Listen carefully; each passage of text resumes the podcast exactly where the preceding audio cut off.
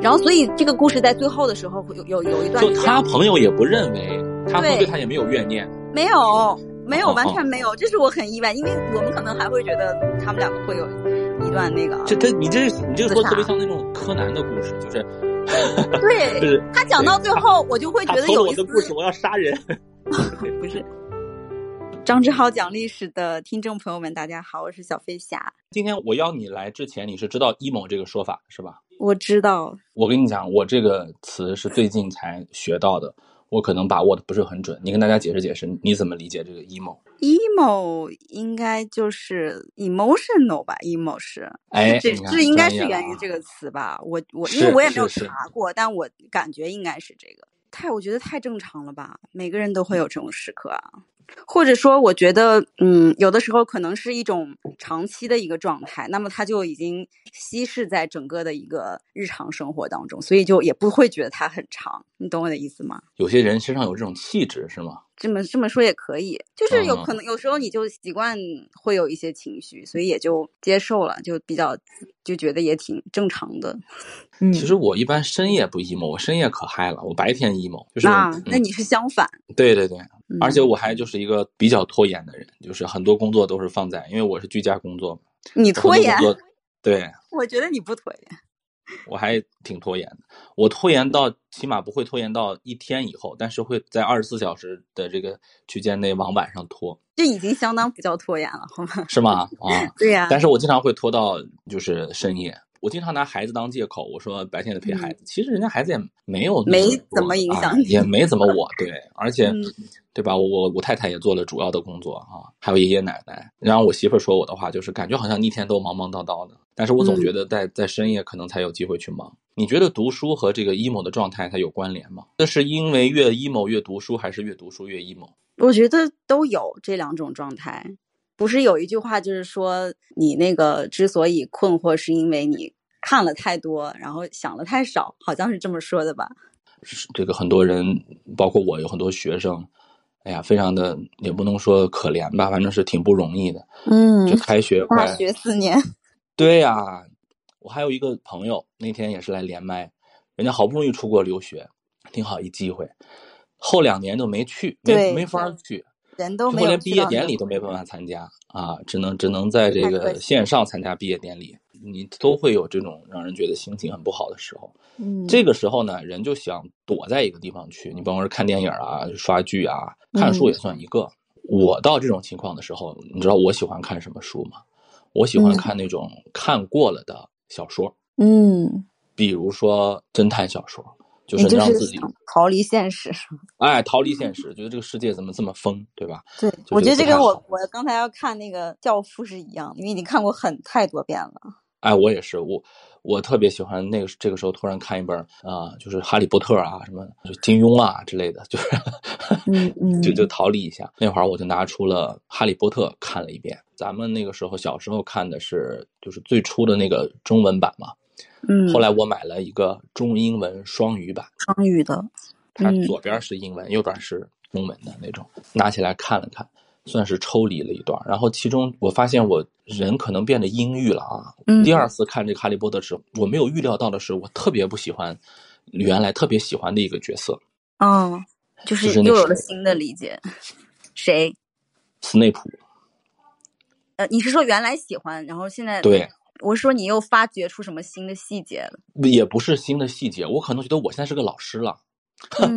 就是当时这个学生嘛，啊，就是对对这个校园的老师的看法跟嗯不一样。原先的时候一直是把他当一个正面人物看的，嗯，是啊，包括电影啊什么都这样人面看，正面人物看。是的。我这次看的时候呢，我也不知道怎么地，就一直不能跟他共情，嗯，尤其是前几本，我现在都可以认可他对于那个那个莉莉波特各种感情，嗯，都行，但是。他这个感情已经不能让我，我小时候可能是青春期读书吧，有那种恋爱脑啊，就觉得只要为了，只要为了自己的爱哈，怎么都能接受，他就忽略了一些其他问题了。但是我现在看的时候，就觉得这是个坏老师啊，就各种欺负人呐。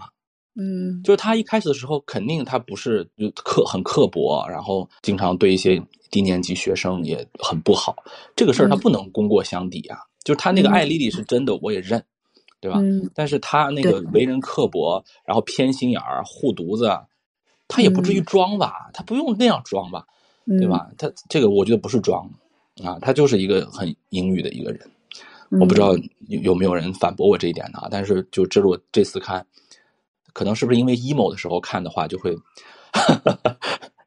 可能可能他确实是有这种比较阴郁的这种这种这种层面吧。但是可能我们在那个影视作品里面就更愿意相信他是一个就是心里面那那样的，但是其实是很有爱的那种感觉。可能我们想希望。从往一个好的方向去理解，我觉得真的就是看老书，有的时候就是这样，有的时候能让你有新的收获，有的时候却也可以毁掉你的童年。嗯，哎，你最近有没有看什么书？说说你最近看的。嗯，我最近看，其实我我我最近看的更多的是就小朋友的绘本什么的。替你女儿选绘本呢，还是你自己享受绘本呢？就是我在。帮她选书的过程中，就自己也在看，然后也发掘了一些挺好的。哎，说几个，说几个，说几个。我我自己我自己也也也有看了一个，我自己看的那个，我先说我自己看的那本吧。我自己看那本也是一个我没有料想到，就是很薄的一个小小作品，但是我看完以后还蛮喜欢的。你说，就是那个伊恩麦克尤恩的书，嗯，叫做《我的紫色芳香小说》。这次他是我这本书是哪一年？好像是一八年。他是七十岁。你看他这个简介是说，他以七十岁生日生日的名义，然后人们一般的惯常就是说开 party 啊，环游世界呀。然后他的他自己的亲和方式就是很他自己的一个方式，就是他出版了这本小说。嗯。然后标呃书的名字是叫做《我的紫色芳香小说》。你看这时候你也不太能想象得到。嗯。他的故事里面到底讲的是，你可能会觉得是一个比较浪漫，他那个封皮是一个布的紫色的，觉得可能会是一个浪漫的一个主题啊什么，但其实不是，算是一个命题的一个作品，是当时有一个米兰的一个艺术展向他邀了这本这本书，就是说希望他能写一个。主题叫做 The Stolen Image，就是说被偷走的影像。就是如果 image 可以拿此处可以拿影像来解释的话，那么就简单的先理解为叫做被偷走的影像。那么让他来写，然后他呢，他写的这个故事，他把这个 image image 这个这个词，他自己解释成了是偶像的这个这个意思。然后他的这个故事其实是讲的，就是说他自己是一个作家。然后他有一个好朋友，也是一个作家。然后他那个好朋友一直以来比比他比他要更有文采，写的作品要更更有名，更被人们喜爱。然后他就非常的自己非常的不服，他可能也觉得自己比较更优秀一些，但是他又嗯，生活中各种。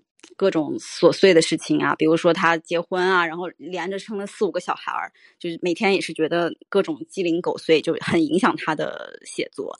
于是呢，他有一天就到他那个朋友家去做客，然后呢，他那朋友跟他老婆是去度假了，房子是空出来的，所以他去到了以后，其实相当于是他自己一个人在他们那个房子里面要住几天。然后在这个过程中呢，他就一不小心潜入到了他那个朋友。的一个秘密房间里面，秘密房间里面就有他写好的作品的手稿，就在那边摆着。然后他当时就拿起了其中一本，然后他就看，结果没想到他就是昌汉林的读完以后，就简直是敬佩到五体投地，就觉得怎么能 写的这么好？他在读的过程中可能也觉得，哦，这个地方我也会想到这样，但是他被他就是深深的被他朋友的那种写法折服，然后随即他就决定他要把这个故事偷走。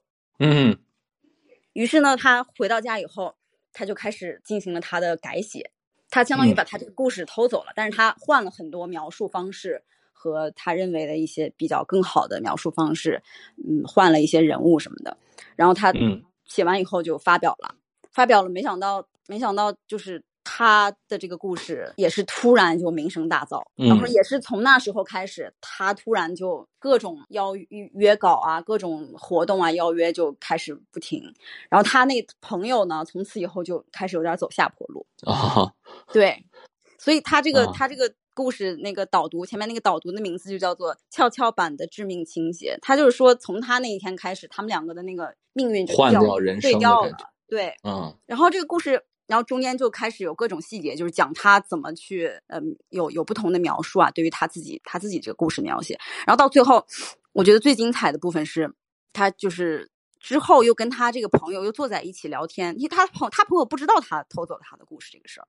而且朋友就是他这个故事出版了，他朋友可能也会看到吧？哦，就是他出版的时候都不知道，不知道，他肯定不会告诉他朋友啊，他还能告诉他说我偷了你的故事吗？他肯定是没有告诉他的，我还以为是和解之后才写了的呢。没有，没有，没有和解，也没有任何的误会，也没有说两个人绝交什么的，就是他朋友没有认，没有认为他是偷了他的故事。嗯嗯，然后所以这个故事在最后的时候会有有有一段，就他朋友也不认为，他会对他也没有怨念。没有，没有，完全没有，这是我很意外，因为我们可能还会觉得他们两个会有一段那个。这他，你这你这个说特别像那种柯南的故事，就是，对，就是他讲到最后，我就会觉得有一的故事，我要杀人。不是，他这个故事到最后，我给你念一段这个地方，他就是说，有时候深夜我和他围炉而坐（括号那是个很大的壁炉），喝着酒，把这桩古怪的陈年轶事。这场灾难翻出来，于是他又跟我讲起了他那套经过多年打磨的理论。他此处说的他是他那个朋友啊，多年打磨的理论。我们的人生，他说总是交织在一起，万事万物我们都讨论过一千遍。我们读一样的书，经历过、分享过那么多事情，所以我们的观念、我们的想象，以某种奇特的方式融铸在一起，以至于最终或多或少的，我们写了同样的小说。就结束了，故事就这样结束了，是一个挺诡异的结尾，我觉得。但是其实也挺正常的，就是你要想的话，这样的事情也不是不会发生，只不过一般故事不这么写。现实世界的诡异程度比那个编出来的都诡异，对。可能他就是怎么说呢？就是我觉得，要不然就是是不是他朋友可能知道了，但是他以他没有以那样的方式去让这个故事发展下去。哦，有或者他有别的解读，不知道，反正就是一个还挺耐人。耐人寻味的一个结尾的，嗯，哎，你刚才说你给孩子选绘本，那你说一个绘本呗？你最近有什么自己心仪的绘本吗？嗯，有有几个绘本是那个星星出版社，它是一套，这一套里面它这有有有有比较互动性比较大。我给你念念书名：黑猫白猫看外面，比比谁的胆子大，是谁不见了？就这套绘本，它就是那种。嗯，没有说很多文字需要读的那种，不是那种故事，就是小孩子打开以后，他可以看那个画面，就是通过这种黑白对比呀，或者是彩色的一些。那你有自己读的吗？哎，你有那种在给孩子选绘本的时候，你就发现这个绘本吧，也不一定适合小孩看，但是自己特别喜欢看的那种吗？嗯，哦，你这种也有，比如说有一本是叫《雨露麻》，好像是。她的那个绘画的这个是一个韩国的女孩，她得她这个绘画还得了那个叫什么奖来着？就是那个绘画的那个奖，普叫普利策奖吗？不是普利，不是普利，普利策是新闻奖。什么奖？就是他们那个插画界的那个奖，博洛尼亚的博洛尼亚那个奖。雨露麻。对，雨露麻，他这个那个作者是曹文轩，就是我们。呃，就是小学生读那个曹文轩吗？对，小学生读那个曹文轩，他他写的，他写的，那是那个韩国画的，对，韩国那个女孩画的。嗯嗯，我不知道这个书，哎，你说说。这个其实不是不是特别适合小朋友，就是大人可以读的那种。我还有一套，就是那个是一个狗狗狗的，那狗狗叫阿奇，然后他的那个画，我就非常喜欢。他那个作者也给很多品牌做那种。一年一度的那种艺术，就是那种形象设计吧，比如说做那种毛毡的那种小动物啊什么。我知道，我知道，汪汪队有阿奇，不是汪汪队的阿奇，虽然也是狗，他这个就是画的很很真实的那种画风，不是很。他叫什么？这个书叫什么？呃，我我我现在手里这本叫《绅士阿奇》，然后还有一个叫呃阿奇跳跳跳跳绳的，反正大概就是有两三本这种一一小套。哎，你经常买这种一套一套的书是吧？嗯，就是如果我对这套感兴趣，就会买。今天我跟出版社沟通，我最近要写一个是小学生看的，不是绘本啊，给独立阅读文字能力的孩子们看的一个文物的一个书籍。定这个书的时候，出版社就总跟我说：“张老师能不能写成套书？能不能写成套书？”我说：“为啥写成套书啊？”他们说：“套书好卖。”哦，就会有一种那种我如获至宝的感觉，有拥有一套。你今天晚上说了这个，我可能就有感觉。嗯，我还有一套叫就是春夏秋冬，它四本，一本是一个季节。像我刚才说那个阿奇，我觉得就很好。阿奇他的那个，就其实他就是很生活化的故事。比如说这个绅士阿奇吧，绅士阿奇就我手里这本，我就简单说一下，就是嗯嗯，它它里面是一个主人和他的小狗狗，但他这个主人也是一只狗，也是狗，对。然后他就是啊，就跟高飞和他的宠物一样。对他就是这个这个主人，他是一个裁缝，他就接到电话就订单，呃，他就要去买了一些布料来做那种做衣服。他就想啊，嗯，我就先给我的狗狗做一个衣服吧。然后他做完以后呢，就领着他这个狗狗就上街，然后就遇到别的狗狗，然后那个别的狗狗就觉得他这个衣服很好看，然后就说啊，那你给我那个狗狗也做一个吧。然后他就回去就做。做，然后再出来以后，就满大街的那个狗主人都觉得他们的衣服好看，然后就又接就就是给他打电话，就让他做，他就每天那电话不断，就是他这个页这个画面上，就是如果我们现在是视频，就可以很好展示，他那个画面上全是那个嘚铃嘚铃嘚铃的那个字，就是电话接爆了，全部都是订单，然后满桌子摆满了各种各样的那种好看的布料，然后就全是给小狗狗做衣服，就是特别特别有意思。然后下一个画面就是所有的狗都挤过来了，然后给他们分衣服，很鲜艳，各种各样的衣服，他就非常累嘛，然后电话不断还要做，然后突然有一天，那个好像是那个另外那个狗主人跟他说：“那你能不能帮我也做一件？”他就帮那个狗主人做，然后他那个画风就是那种比较像那种纽约客的那种感觉。啊啊啊！他是英国的、美国的，好像是英国的。这个出版社也是英国的，这个作家好像也是英国的。哎，我最近也看了一个绘本，这个绘本它的那个概念呢是《爱丽丝梦游仙境》里面的那个兔子的老婆啊，兔子的老婆。就是有有一个兔子，不是说迟到了，迟到了，迟到了，就那个兔子。嗯，他以他的老婆的第一视角写的那本书。嗯，听起来很有趣。对对对，我给你拿一下那本书啊。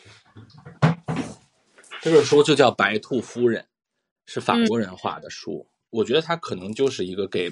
爸爸妈妈看的一个绘本，当然小朋友也可以看啊。他的那个画风挺英伦的，就是他是一个爱丽丝的衍生作品啊。他就说白兔先生的老婆，他们家有很多的这个孩子。嗯，就是她有一个大女儿，是一个就是青春期少女吧，然后她很多梦想，一会儿想当护士，一会儿想当教授，然后她那一期就画了很多的各种的职业装，各种的头盔，什么潜水员、朋克乐手，然后她一会儿又想当超级名模，然后不停的上秤，不吃东西，就是她想表达一个家有家有一个厌食症。女儿的那种感觉，哎，也不能叫厌食症吧，就是想疯狂减肥那女儿的感觉，就搞得很头疼。然后那个白兔夫人就说：“我要去让我女儿吃胡萝卜，我就查了那么多，拿那么多的那个胡萝卜做法，就是我要让女儿吃东西。”嗯，然后说他说完他女儿呢，就说他家的一对双胞胎兔子特别能自嗨，就是每天对什么都感兴趣，什么都动，什么都玩儿。管不住，然后说完他那个双胞胎儿子呢，就说他还有一个小女儿不想去学校，然后就说他不想去幼儿园，不想去学校，然后这个白兔夫人就想办法要让他去学校，然后这个超牛的是他去的那个学校，那个学校里面也全都是《爱丽丝梦游仙境》里的小，《爱丽丝梦游仙境》里面不是有那个渡渡鸟吗？它就有个小渡渡鸟在那儿上课，不是有风暴将吗？就风暴将的孩儿儿子也在那儿，也在那儿。对，然后不是有那个三月兔嘛？三月兔的小孩也在那儿，然后他都是那小孩扑克牌的小孩嘛，都在那儿。就他他是一个，真的是《爱丽丝梦游仙境》的一个一个同人。然后他就说来上课。然后他们家养了一只柴郡猫，就柴郡猫咱们都知道嘛，是那个《爱丽丝梦游仙境》里面的一个忽隐忽现的一个猫。然后他反正他就说这个猫也很烦人吧，他一会儿给你把那个东西给你弄地下啦，一会儿猫砂撒了一地啦，一会儿又忽隐忽现的把东西给你打翻啦，反正抱怨体。白兔夫人她觉得就很累很累。我们这儿还请来了一个保姆，这个保姆呢说给我们看小孩儿，但他忽大忽小，忽大忽小，然后你就其实就是爱丽丝嘛，就爱丽丝出了一下镜，但是爱丽丝她没有完全出镜，她就出了一个腿啊一个什么的。她还说这个当地还要搜手，说我不光有孩子呀，我还得去。逛街，我还得去跟大家搜手，然后她是特别在乎自己的那个帽子，嗯，杜女士的这个画风，她是那种就《爱丽丝梦游仙境》嘛，她是属于什么世纪啊？十九世纪的画风，所以她就戴帽子嘛，她就说我这个买很多新帽子，但是我一买新帽子呢，别人就要比较，各种的妈妈之间就要比较，就要聊天儿。但是她说有一个人从来都不在乎，都注意不到我戴什么帽子，他就是我先生。但是我戴什么帽子，他他都不在，他都注意不到。他有时候会跟他先生说说。那个你要不要做家务呀？起来先去运东西啊，干嘛呀？但是他说怎么可能呢？他里面说有时我甚至会幻想，我可真傻，一个男人和做家务的世界。然后他就想象的世界当中，他那个呃丈夫是一个小天使兔，就跟一个神仙一样，就各种做家务啊。但是现实生活中呢，他马上拉回来，他说他那个兔子，他不是红桃皇后的那个，好像是一个大臣吧？嗯。他就说：“我其实我先生很忙的，他在宫廷里面有很多事儿去做，他经常身不由己的要加班。然后一个镜头就是他喝的酩酊大醉，他老婆就把他推回来了，就是他很他要应酬什么，就是特别的累。他是日记体嘛，他是一个白兔女士的一个哦，一个我我在看他这个，我在看对。然后他说：嗯，现在我写这么多，但是谁也忘记了这是今天是我的生日还是怎么回事？马上我就要过，今天我是三十岁了，对吧？不知道我的先生大人还记不记得？”嗯，他可能那个英文里面用的就是 my lord 那个词吧，啊，就是他不知道还记不记得，三餐、家务、孩子占据了我绝大的时间啊。然后现在好不容易他们都睡了，但是那个角落里面他的那个一个婴儿兔子还把那个煤球都打翻了。最后这个故事就完了，但是有一个作者寄语，他说为了确保日记的私密性，切忌乱丢乱放。有一个画面就是白兔先生看到那个日记了，他可能觉得有点愧疚吧，然后他就去，他就拿着表就出门了。他就去买东西了，这次是他买了一堆东西，做了个生日蛋糕。对对对，他做了个生日蛋糕，说他要看孩子。最后一个画面就是他做了一个奇奇怪怪的蛋糕，要照顾他们家的孩子。我我看他这个简介，就是说他这个白兔夫人是这个作者送给他女朋友的礼物，作为忘记他生日的补偿。同人文看同人文那种感觉啊，感觉对对爽的感觉。对，所以它是一个啊有门槛的一本书。就这个书买回来。啊，我就觉得是给我买的。你有没有那种绘本，在你之前没有当妈妈的时候就知道，然后你觉得我要有了小孩，我一定会买的那种？嗯，那个毛毛虫吧，也算是。就是你想着你自己单身的时候，肯定你也觉得那个应该是一个很好的作品，你肯定当时不会买吧？但是一定会给小孩子买。还有那本就是那个那个书，就是那个我爸爸我妈妈。我觉得就很经典。我爸爸我妈妈那个书，我讲的我讲的快讲吐了，我都快。对，而且它那个里面就是有很多小细节。我现在就翻开了嘛，它就是它有好多细节，比如说它那个封面的那个图，它就是里面在不停的出现在他妈妈的睡衣上面呀。啊，是是是，什么沙发花睡衣。对，然后包括它里面就会经常出现一些什么小桃心儿这种东西。你买了我爸爸我妈妈两本书是吧？对，我买这两本。那你你们家那位讲吗？嗯，他偶尔讲吧。他爸爸比较擅长那种凭空编故事，所以我比较我就比较适合直接讲。厉害厉害厉害厉害！哎，你有没有那种时刻，就是看书，这个书让你情绪有点低落的那种书？有吗？我我觉得我本来就很少会因为看东西 emo，因为看东西就会很 陷入到那个故事当中，不管那个是一个悲伤的故事还是开心的故事。你能跟我分享一次，就是你最。被书带走的一次读书经历嘛，最让你感觉到你不知身在何处，然后被带走的一次经历。我我觉得应该算是那个香水吧，就居斯金德写的那个。嗯嗯，我是电影是大学看的，可能不久之后，我具体记不清了。反正就是因为也是因为看了那个电影，然后把那个他的书，他不是有也是算是有一套，还是有好几本比较经典的那个，然后那个也算其中一本，就拿拿拿来。配着电影看，我觉得看电影的时候就已经很很震撼了，包括那个里面很著名的那个场景，嗯，就是在那个广场上所有人脱光衣服那个场景，然后你在读到那个书的时候，就是觉得那个文字的那个还是更加更加有力量一些。你是知道了这个情节之后才看的那个书嘛？那这个书吸引你的是它的？细节吗？就是电影里面没有啊，描述啊，就是它的描述。对，因为你是先有了视觉的嘛，然后再看那个文字的描述，我觉得文字还是确实很厉害，会有更不同的体会。之前我看那个就是半夜，我半夜比较有时候会去看电影啊，或者纪录片。就是有一次，就是看那个木心的那个纪录片，嗯，就是他讲他的那个晚年吧，就是回到了那个嗯乌镇以后。啊，我也是看了那个纪录片，然后又配合的看他的那个书。其实我觉得看他的那个纪录片，在深夜的时候就特别容易陷入那种情绪当中，就是看你怎么去理解他那个话。比如说他会描写说，突然就看到那个雪花掉落下来啊什么的那种东西，总是就有时候配配合着那个画面就很感人，就是会有，而且会有那种莫名的伤心。比较属于熬熬夜型的人，睡得也比较晚。一样一样，哎，咱们聊天的时候又有一位朋友点这个连麦了，了凡你好，你好，老师，哎，你好你好，老师，哎，你好你好，了凡老师，那有什么跟我们分享的吗？其实我看这部电影，我觉得我更注重的是他原来收集人的那个香水制造有那么多种方法，我比较关注技术流，怎么做到的，是吧？嗯，对，那个也很厉害。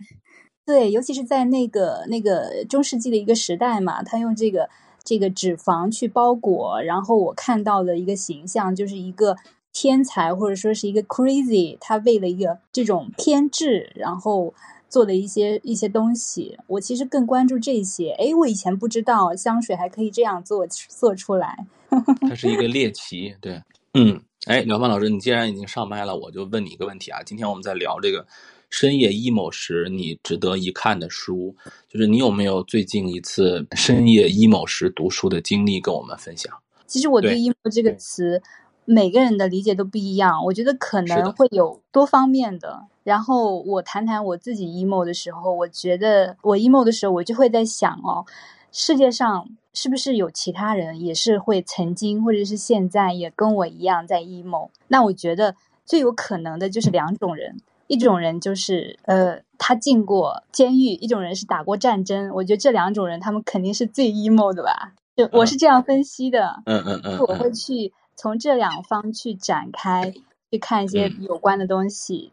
嗯，可能是书籍，可能会是电影。对这种您定义的 emo 的感情，您觉得您是特别喜欢和他共生呢，还是说想摆脱呢？还是觉得这只是一个像我们刚才聊的，这是一个长久状态，只不过每个人的气质不同了。呃，我我其实挺认可小飞侠刚刚讲的，他说可能就是嗯一比较一个一个意象，然后它被分散到我们一个被这个时间的长河拉长了，其实它是被稀释的感觉。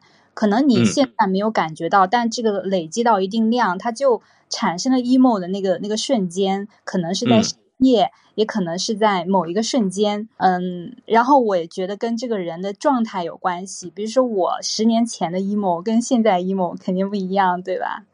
刚觉得看一些喜剧啊，或者是一些治愈的动漫，什么宫剧，或者是一些。嗯，比较正能量的，什么嗯，幸福来开门呐，什么阿甘呐，幸福来敲门，对对对，对对对对对，就会很很励志嘛，比较正能量。我看完这些，哎呀，我又要开始战斗了，冲啊！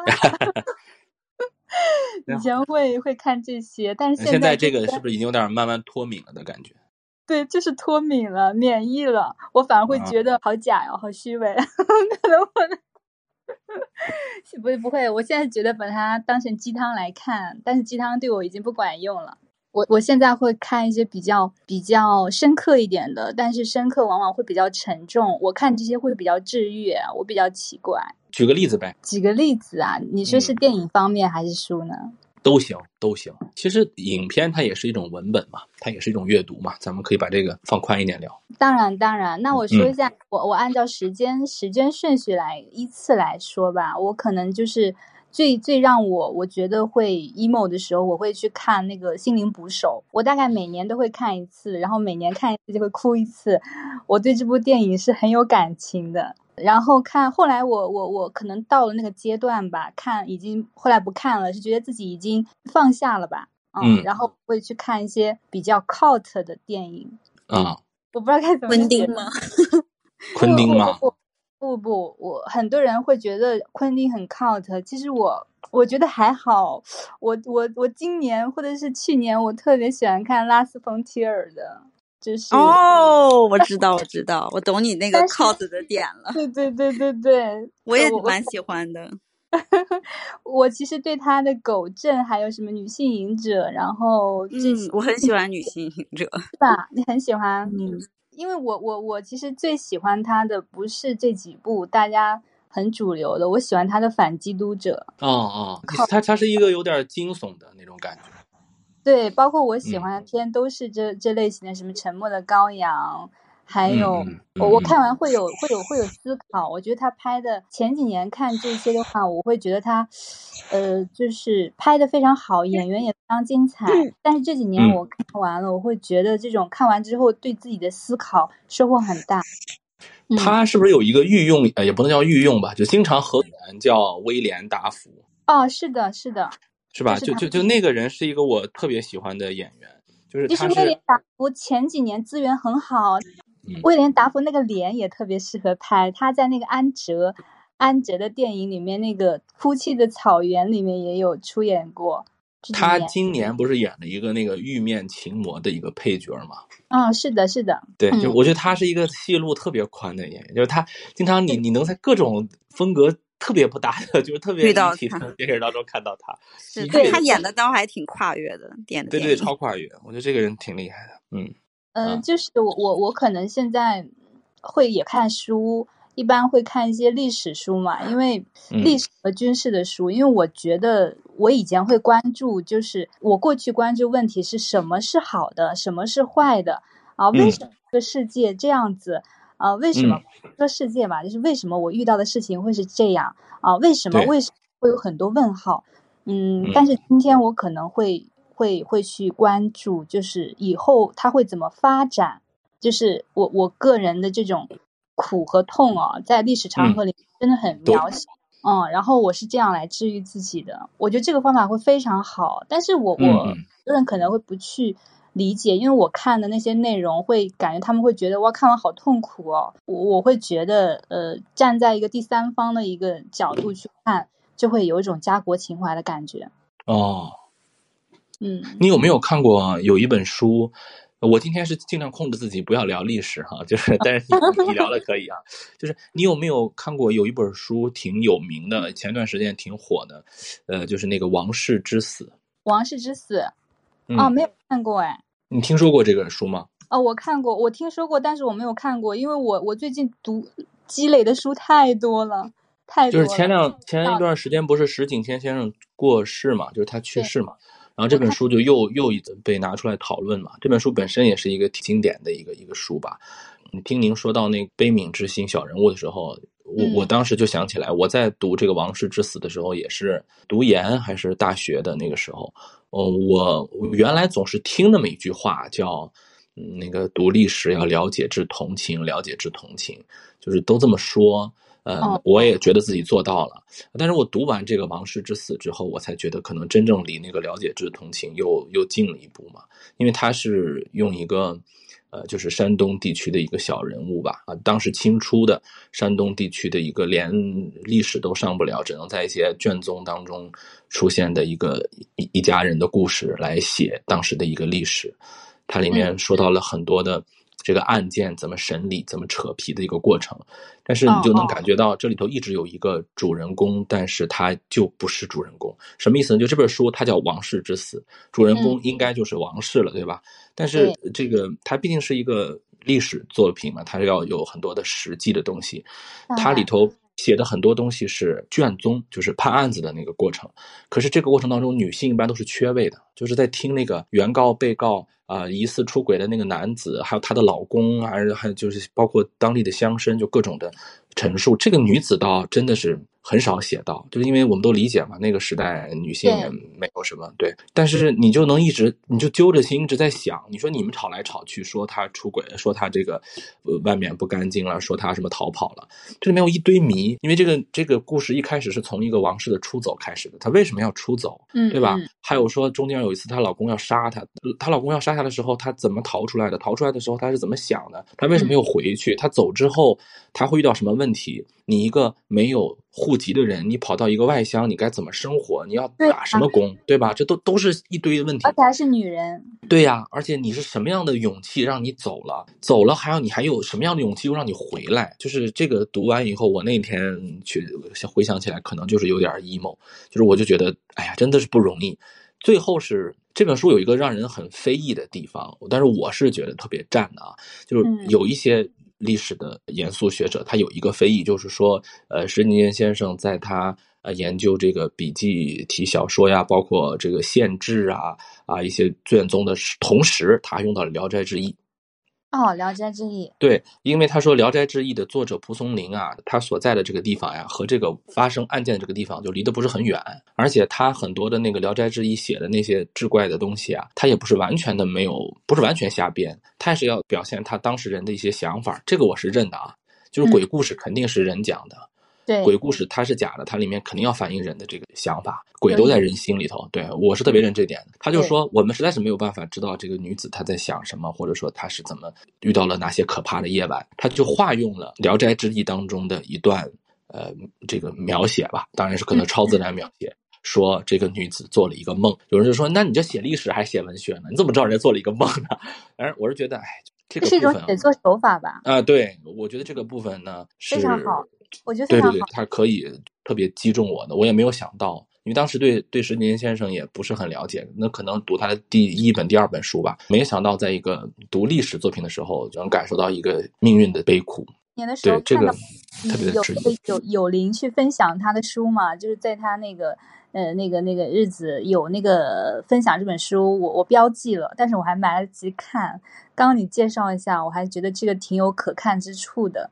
呃，你刚刚讲到就是他的写作手法，我觉得非常好，就很像《红楼梦》里面的那种，是吧？这个这个虚境啊，然后这样子穿插去隐喻，非常好。对，我觉得十年先生他是想说《聊斋志异》里头的那种情感描写，他那种表达的情感，它是真实的。因为没有办法去了解当事人怎么想的，但是有一位文学作家，他用他的志怪小说，他表达了这个情感，这个情感的真实度，可以帮助我们去理解这个人。我觉得这个我是认可的。嗯，是的，是的，尤其他他这本书里面的主角主人公是女女性嘛，我觉得意义可能会更加宽广。嗯。因为他的名字就叫王室之死，而且他也是当之无愧的主角。我所有的案件都是围绕着他来的。可是就是因为古代社会的资料太少，女性的资料太少，我们甚至都很难知道他叫什么名字。以前古代他根本就没有名字，他只对呀，就是这是一个我当时读完挺 emo 的。哦，你你你说明说明你同理心，你你会因为读这种故事而 emo 吗？哎，我特别读真真实的事儿容易 emo。我张老师就是感情很深，他应该是比较感性的，共共共情心很高，因为能对这些事情有这么大的触动啊，真的很了不起。嗯，那个时候是我就是年轻。哎，就上大学读研究生那个时候，对这种小人物的，现在因为他，我现在我也很年轻，对，现在我也很年轻。我现在对什么特别容易 emo 啊？我跟你们俩分享，我对那个孩子和家长的那种感情特别容易 emo。嗯，因为我现在有有儿子了嘛。有一次我看了一本书，叫叫《花衣魔笛手》。哦哦，我知道，那个是一个那个编的小传说。我知道，我不知道。花衣魔笛那个那个廖凡老师，你知道花衣魔笛手这个故事吗？我知道，我知道，它是德国民间的一个小说，那个传闻嘛，一个一个小传闻。对对对，它它本身是一个类似就小红帽那种传统的民间故事。故事，嗯，对，它是一个民间故事，这个还挺流行的一个故事。对对，很有名。电影哎，啊，是花衣魔笛手还有歌呢，还有流行歌曲唱的。嗯，他就是很多小时候讲那种什么小红帽啊，什么大灰狼那一系列里头的。还是我就看了一本书，是一个日本人写的。他是写什么？他写这个花衣魔笛手里头，呃，这个故事里头，他反映的一个欧洲挺挺嗯，怎么说悲惨的一个故事。他说这个花衣魔笛手这个事儿吧，它不是一个完全假的东西。嗯，那个书的副标题叫做《传说背后的欧洲中世纪》。花衣魔笛手的基本故事情节就是有一个村庄雇了一个会吹笛子的人给他解决鼠疫问题。嗯，就是这个闹鼠疫嘛，闹很多那个老鼠鼠灾，他就请了一个魔笛手，这个魔笛手一吹，老鼠就全都跳河里头去了。嗯，但是呢，这个村里头的人觉得麻烦被解决了，他就不想给人家钱，嗯，就欺负人家。然后那个花衣摩地手说：“这你就七生嘛，七外来户嘛，对吧？就挺可怜。小时候我看过这个故事，但是我没感受到这这这层意思。阿布，他叫阿布什么我忘了啊。这个作者就说，这其实是一个真实的情感体现。就当时就是有很多外来的巡游者呀，在各个村庄、各个呃集镇之间表演，就可能会碰到这样的事情，就欺生，就就欺负人。然后这个故事是说，这个花衣摩地手他就生气了，他说：你们不给我钱是吧？他到了晚上他就又来了。”他就换了一身花衣，他就吹起了他同样早晨吹的那个曲子。这回来的就不是老鼠了，是全村的小孩儿，全全村的小孩就都跟他走了。然后他把全村小孩都带走了，再也没有回来。天呐，就是有那种现实讽刺意味的这种。恐怖不恐怖？就是我当时听的时候，我当时听这个故事的时候是改良过的。我原来我的头皮发麻了，突然。对 我原来听这个故事的时候是说有一个小孩儿他用他的聪明才智，然后怎么救了大家。那其实没有这个原版故事，就是他就带走了，带到了一个山里头。带山里头之后，他就走进了一个山洞。走进山洞之后，他这个大石头就一关住以后，就再也没有了。嗯，他说这个故事口口相传，口口相传是怎么来的呢？他说这个事情是，就是这个作者很厉害啊，他在德国，他在奥地利查了很多很多的史料。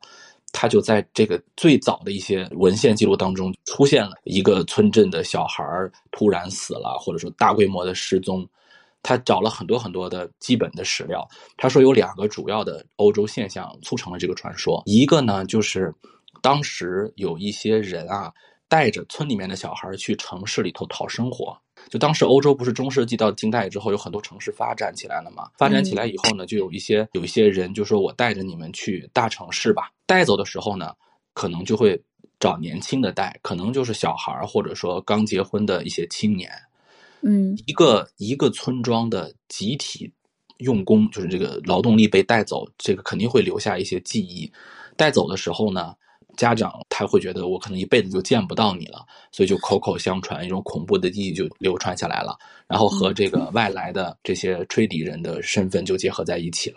还有一个，哎呀，这个书看到最后我尽量不剧透啊，它其中有很多，其中有一个故事原型是当时就发生过一次很恐怖的事件，是说某些村庄在欧洲中世纪有很多的那个很多的那个就是狂欢节，宗教被压抑的非常厉害的时候吧，可能就会有那种。集体狂欢就有点像刚才廖凡说的那个比较 cut 的那种事情出现，就比如说成年人在这个狂欢节当中就比较嗨，然后会会有音乐，会有一些不可描述的事情吧，或者比较嗨，会打破那个宗教平时宗教的禁忌。而这种时候，小孩子就很危险。首先，这地方就没有人管，或者说，呃，大人们就会不太正常。小孩子们他不懂啊，他就跑来跑去，跑来跑去。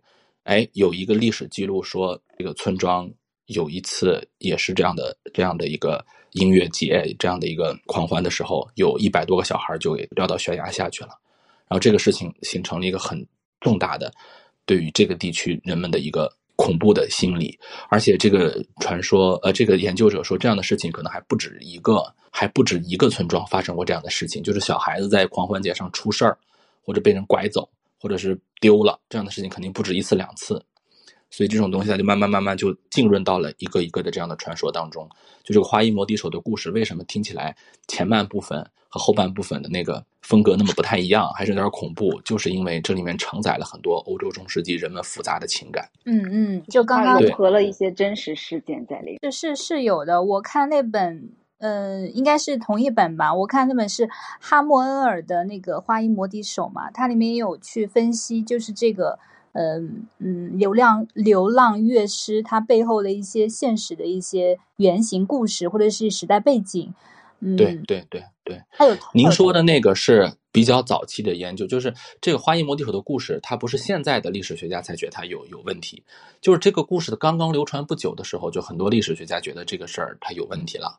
就是您说的那个版本是，然后现在也有一些新的版本，就是对这个解读。嗯，哦，是吧？那他现在新。的新的版本是有什么新的一些解释吗？对于流浪乐手的解释，这个是故事的前半部分嘛？就是说，这个流浪乐手他给大家带来一些不稳定因素，他可能会给大家带来一些恐怖或者说排外的心理啊，等等等等。就像他甚对，甚至他们就有拐小孩的。就他们就会有把小孩带走的。他有点像什么？有点像咱们中国那个教魂呢，就是对于那个外来僧道的一些这个排排斥心理。这个研究是，就是您说那个版本里面就已经做到了的。就刚才我说的那个有一些灾难事件的那个是，就是刚才我说是二零二一年出版的那本叫《画意摩笛手》的那本书里头研究出来的。他也是意外，就是他在做欧洲中世纪研究的时候，他是研究德国史的。他在做欧洲中世纪研究的时候，他就突然读到了这个故事。对他读到这个故事的时候，他就觉得这故事我小时候听过呀，这这这不是小时候我妈给我讲的吗？然后他就开始研究研究研究。对。其实我们小时候也听过这个故事，不知道你们小时候如果不乖，妈妈就说：“哎，你再不乖，你就被那个叔叔给拉走。”对对对。哦，我们那个地方会有一种那种流浪的人，他可能是精神上面会有一些些一些问题，或者是经济不太好，所以穿的衣服都比较破烂。然后看到他，我们就觉得他是坏人嘛。其实我觉得人家也没做什么坏人的事情，他可能。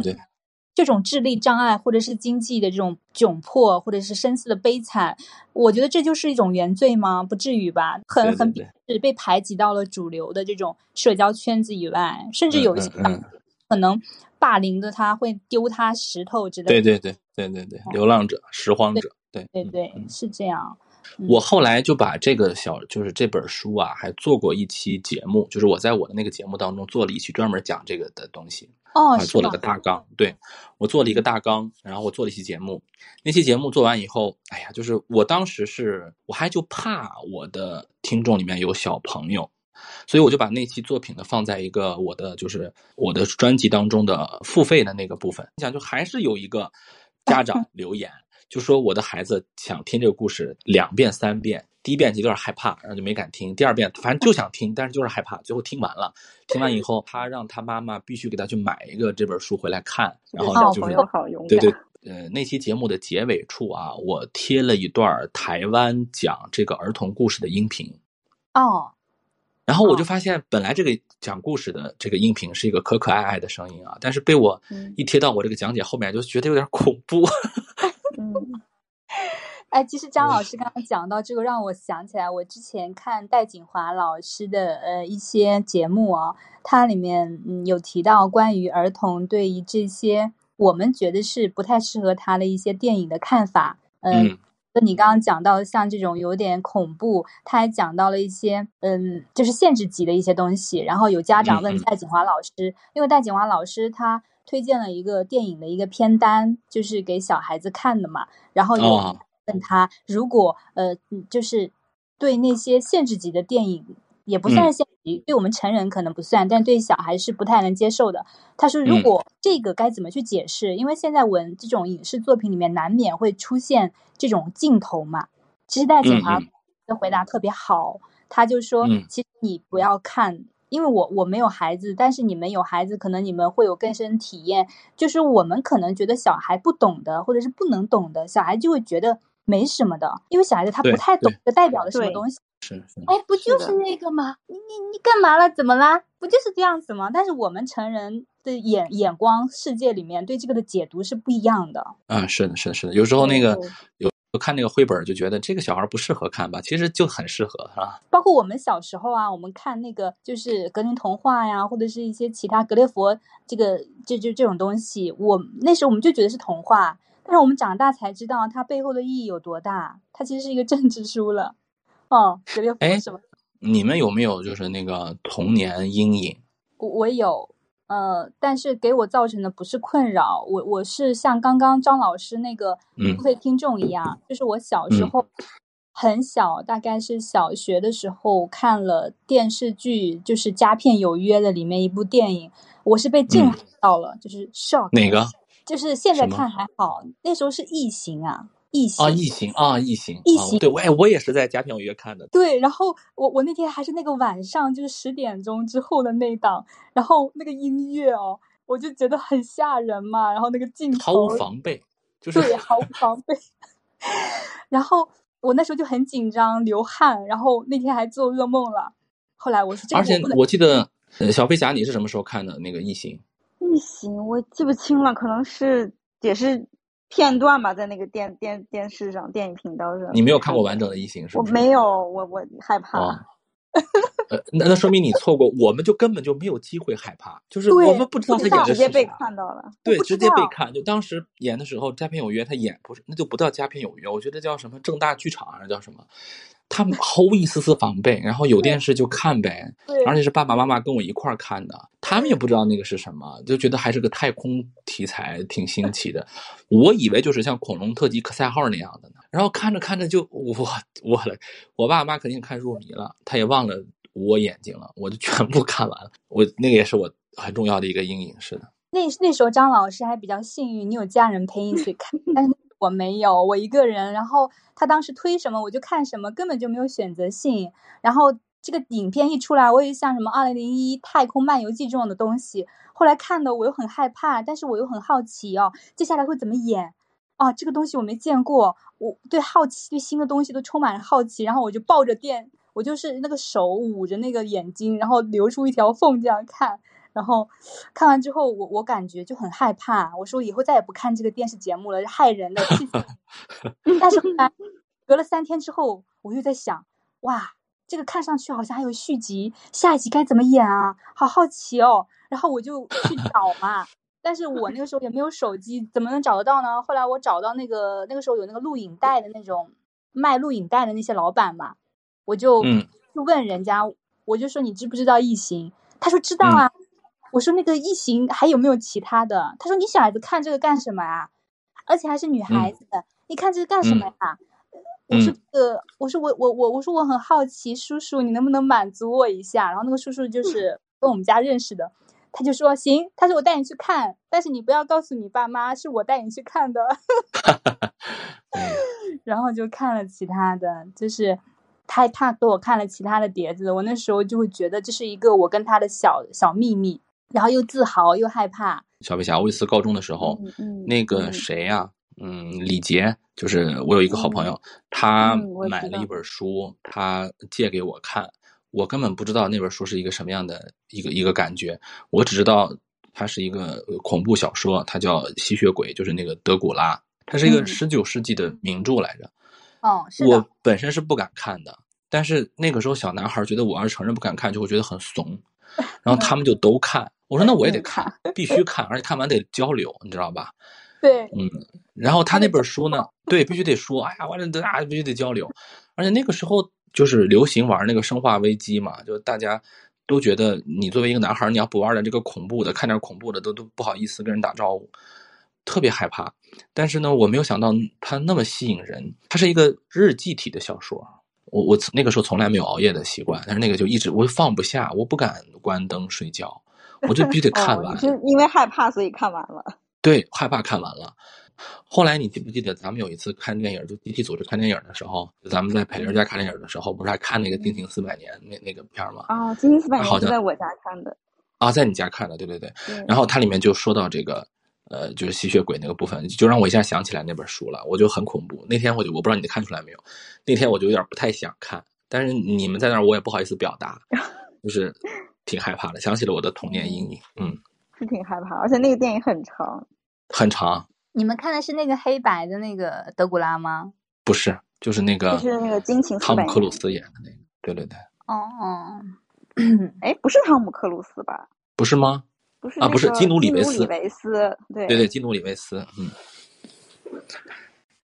哎，我我最后我最后问你们一个问题啊，这是我每次就是聊到读书节目我都想问的一个问题，就包括廖凡老师啊，我都问大家这么一个问题，就是有没有你看书或者看电影都行啊，就是这个东西它早就有人给你安利了，然后你也其实挺想看的，但是你看完之后觉得嗯嗯就就那样了。有啊，很多呀。你说一个，说一个。呃，我我说一个最近的吧，因为这这种事情发生在我身上太多了，但是我也不好意思 跟人家讲。然后我说一个最近的啊，我看一下他在不在下面啊，不在，不在最好。你说，你说啊，呃，不然他听到会伤心的，因为我告诉他，他给我推荐那本书非常的精彩，然后还罗列了很多精彩之处，然后他特别满意。你说，你赶紧说，一会儿他就来了，快说。嗯，就是他给我推的是那个一个理想国的书，因为我觉得理想国，而且他也在理想国的一个什么榜单之内嘛，我去查了，然后我就觉得这个有很大的背书，这个一定不错的，而且也比较贴合那个当时的实际，就是娜塔莎之舞，嗯，前段时间俄罗斯的那个，对，大大毛二毛正好干架嘛，就看他就给我推荐，然后他就跟我讲啊，这个很有名的，这。对你这么喜欢艺术，这个你怎么不能看啊？我说哦哦，好的好的，我无知了，我去。然后嗯嗯，然后但是看完之后，我就呃自己本能的感觉，并不是感觉很好，因为我觉得它里面一些的文风啊，嗯，我不知道大家看了没有，我是自己这么感觉。我看了，我看了啊。我觉得他他有点特别，有点极端化的一些文学的一些评论了。然后，嗯，比较很激进的一些文化割裂，哦，已经不仅仅是偏见了，是很赤裸裸的西方的中心主义。我不太喜欢这种嗯文风的。然后，嗯，其实它本质上都是在剥离行动与意识的统一嘛。就而且里面的一些很多的史实都已经偏离了，比如说他说什么，嗯。他们都不说俄语，都在说法语，怎么怎么样？觉得俄语很很烂。其实不是的，因为当时的这个时代的背景就是，呃，那个这个上流人士人都说法语，而且俄国就是他们里面也有跟西方其实是有血缘关系嘛，就完全不是他里面说的那样。但他里面把那个俄俄罗斯那些文化贬低的非常低。然后我看了几章之后，我真的觉得不能看这些。虽然它评分特别高，然后推荐力也很。很很强，但是我没有看。但是我跟他讲了，我说我天天在看，然后然后给他发各种看的那种这种，因为我我跟我那个朋友就是一直在交流嘛，嗯，交流书。我我看过这本书，这本书。呃，那个有一个，我倒是觉得还挺意外，就他写的那个谁，他写的那个谢尔盖，就谢尔盖那个沃尔孔斯基是吧？就是他写那个十二月党人，就是他一开始就觉得十二月党人的那种革命才是这个作者更认可的革命，你不觉得吗？对对。而且他对于什么列兵啊，包括那个托尔斯泰，全都绝对是颇有微词。而且他肯定是有选择的。呃，就他是那种，如果你要是跟着他的价值观走了，你就会觉得哇，他写的很突破哈。但如果说你这个对这个东西有所有所感觉，就会不太舒服。对，是的，我理解。嗯，就这本书完全就是无法逃脱的意识形态改造，够新鲜的。这个这个偏不偏的，得看我们的屁股在哪儿，对吧？你看有些人就觉得。对吧？就觉得很好，只是因为人家屁股坐的跟你不一样，对吧？有可能。对对对对对，所以我能理解他的高分为什么那么高了，九点多分嘛。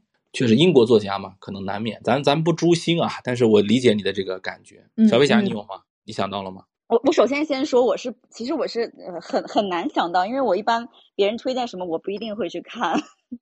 嗯，就是我很固执。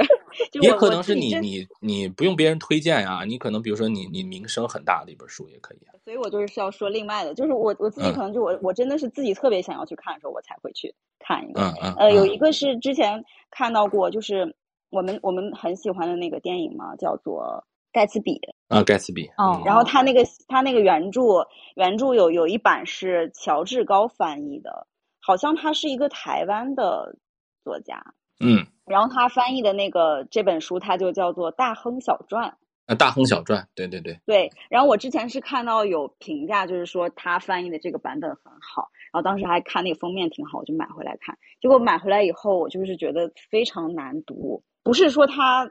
不好，也不是说就是很难，就是读的很不顺畅，因为它可能过于文绉绉。嗯，台湾的某一些特殊的那种表达，就是过于文绉，过于真的是特别过于文绉绉，就是我很难顺畅的把这个故事读下去。虽然我电影也读了，或者其他版本也看了，他这个就是特别，我不知道当时那个推荐的那个人到底出于一种怎样，是不是梁文道？你是不是看了梁文道的节目？我不是看梁文道，梁文道的书里面他没有推荐。他没有推荐这个这个版本，有他他那个一千零一夜里头说了这个来着，是他推荐他他有讲这本书，但是他没有推荐这个。他拿的那个就叫《大亨小传》，是吗？是那个封面有一个一只画了一只手拿拿着烟的手。我是因为看了道长的那个，就是那个一千零一夜，这个一千零一夜是你推荐给我的，嗯，一千零一夜这个节目是你推荐给我的当年，然后我看我看的第一期就是他讲《大亨的小传》。嗯，对，我就不知道。我说我说这咋第一期我就不知道？我说我太浅薄了，我怎么不知道还有个大亨小传？后来我才啊，了不起的盖茨比。看乔治高是，人家说对对对，人家这个翻译叫《大亨小传》。啊，我说啊，是讲了不起的盖茨比的，然后人家就解释，我去书店找那本书来着，我说是不是有《大亨小传》这个版本出版？我看过那个了不起的盖茨比的那个版本，嗯，是大学的时候在图书馆看的，呃，是我们上文学课的时候老师给讲的。然后《大亨小传》是道长推荐给我的，我倒没有全看完啊，但是确实是翻译不太一样，我倒是感觉到了。对他其实也不是说单纯说他不好，就是挺挺特别，挺挺那种文风。但是可能对于一般要是想顺畅的读，就有一点点艰涩那个。嗯嗯嗯嗯嗯，了解了解了解了解。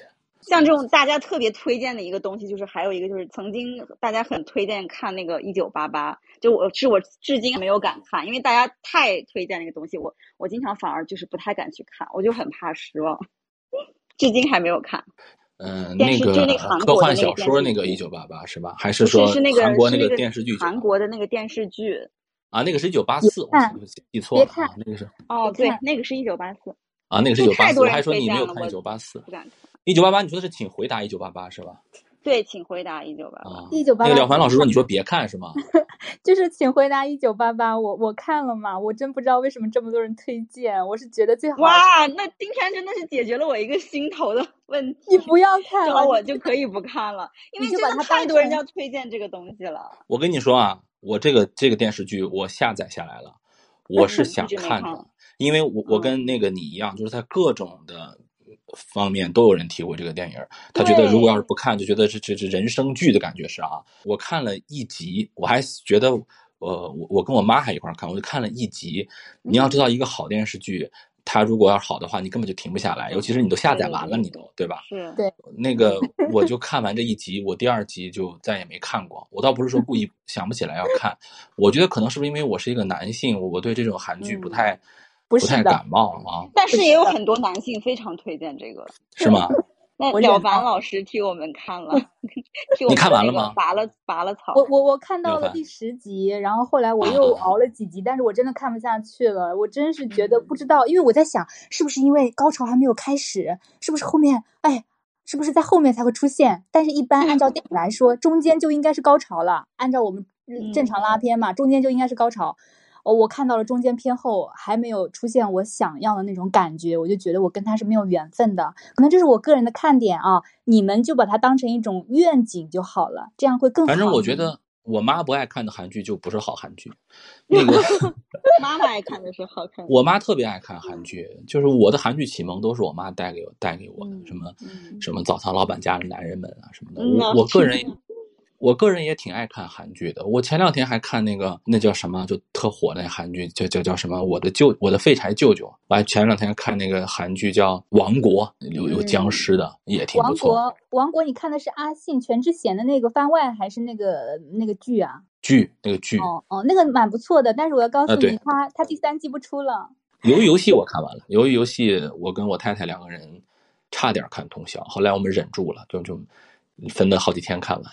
所以我觉得 推荐推荐这个东西真的要看推荐的人和他推荐的理由，理由要说的越细越好。那看看他具体的描述是不是你你所能打动你的，你吸引你的才要去尝试。对对对对对对对，尤其是这么长的二十集，你一下浪费这么长时间，真的蛮可惜的。我是在浪费我时间，我那时候在想，对，其实韩剧很精彩的。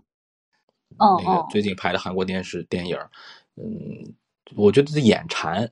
那天我看了一个韩国电影，是叫叫什么《磨砂迪迦》，就是演那个九十年代，对，去那边，嗯，对对对，九十年代磨砂迪迦的两个南北朝鲜的那个外交官的故事嘛，哈，对，就那片儿，我觉得就咱们祖国这这历史比他拍出来精彩得有一万倍，但是咱没拍呀，对吧？就咱。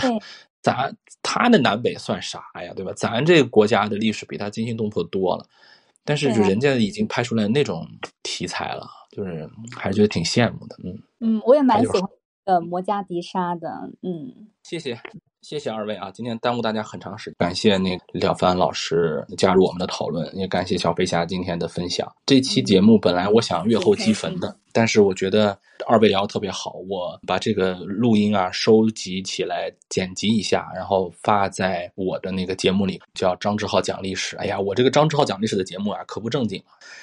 除了节目有点少，除了聊历史以外，什么都聊。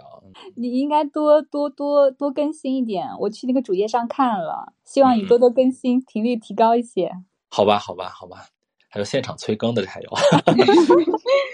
感谢各位听众朋友们的收听，然后期待下次我们再聊读书、看电影的各种经历啊。我们再找一个 emo 的夜来聊一下啊，打着 emo 的旗号聊一些很嗨的话题。下一次我们再见，二二位老师再见，拜拜。嗯，再见。嗯，再见。